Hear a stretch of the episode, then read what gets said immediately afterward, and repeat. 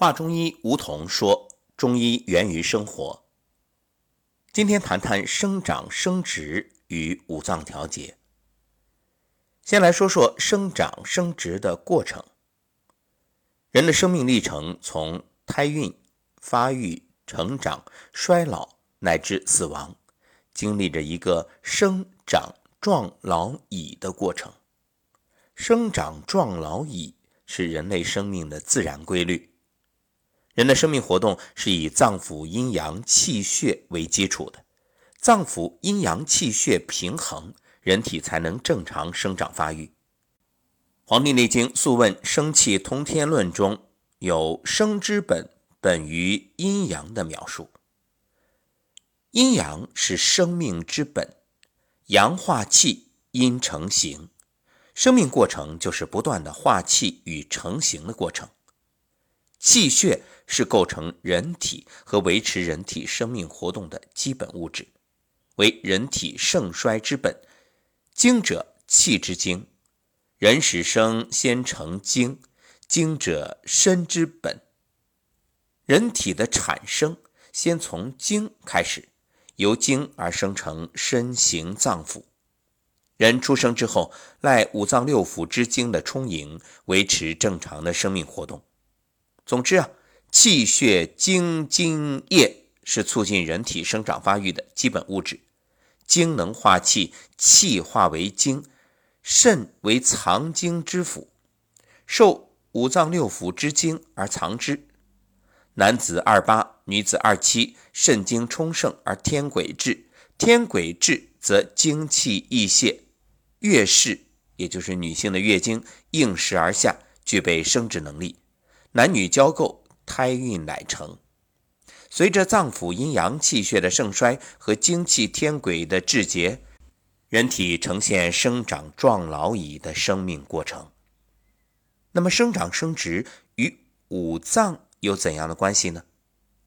这里又分为生长发育与五脏和生殖与五脏。先说生长发育与五脏。人的生长发育与体内的气血阴阳以及脏腑功能活动。都有关系，比如心血充盈，可运行濡养周身；肺气充足，可维持体内清浊之气吐故纳新；肝气调畅，可促进各组织器官功能正常发挥。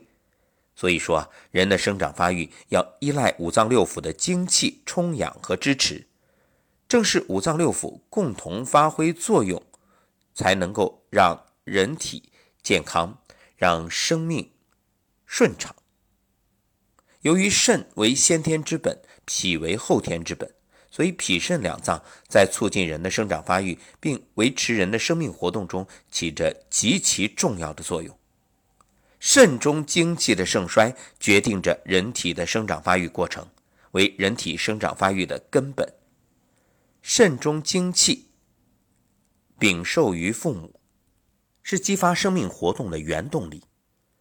人体生长壮老已的生命过程，反映了肾中精气的盛衰变化。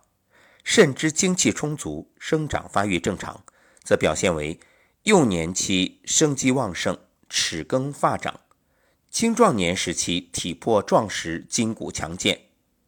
倘若肾的精气不足，生长发育迟缓，那么幼年时期呢，力迟、行迟、发迟、齿迟、语迟。这个统称为五迟症，就是一切都比别人晚。有人说晚就晚点没事儿，可问题在于晚了，你错过了这个时期，有可能一辈子都补不过来。那么到了成年期啊，如果肾精气不足的话，就会出现发落、齿摇、未老先衰等现象。后天化生的精气血津液。是维持生命机能、促进生长发育的重要物质基础，所以人出生以后还要得到脾运化的水谷精微的充养，才能保证继续生长发育的需要。脾吸收转输的营养物质，能够化生成精、气、血、津液，一方面源源不断的濡养周身各组织器官，以维持正常的生理活动；另一方面又不断的补充、培育先天精气。使机体生机不息，保证了人体在利用生命物质的过程中正常的生长发育。脾胃是人生后天的根本，脾胃一伤，饮食不进，生机自绝。可见人体的形成根于肾，生命的延续关乎脾。如果脾气虚弱、运化失常，便会引起营养不良、体乏、消瘦等症，直接影响正常的生长发育。这个也称为后天失调。由此我们就明白了这脾有多重要。难怪说脾为后天之本。其实说脾胃重要，也就意味着营养素的重要，因为我们从食物当中获取的。所谓水谷精微、化生气血，就是要将其中的营养素提炼出来。这也正是为什么很多重病之人运用恰当的营养补充，可以帮助身体逐步的恢复。也就是说啊，药物控制的是你的症状，而真正帮助你恢复的是源于身体自愈力。而自愈力的恢复和提升，就是源于营养物质，也就是营养素。再说生殖与五脏的关系，生殖是生物绵延和繁殖种系的重要生命活动，是保证种族延续的各种生理过程的总称。在高等动物，生殖涉及两性生殖细胞的结合和产生新个体的全部生理过程。那对于人类来说呢，还涉及政治、经济、哲学等一系列社会问题。人类生殖是通过两性生殖器官的活动而实现的。生殖机能主要是指机体发育成熟而具备的繁衍后代的能力。人的生殖机能是一个复杂的生理活动过程，与五脏六腑有着密切关系，其中与肾、肝、脾的关系密切，尤其是肾。人的性器官的发育、性机能的成熟以及生殖能力，均与肾密切相关。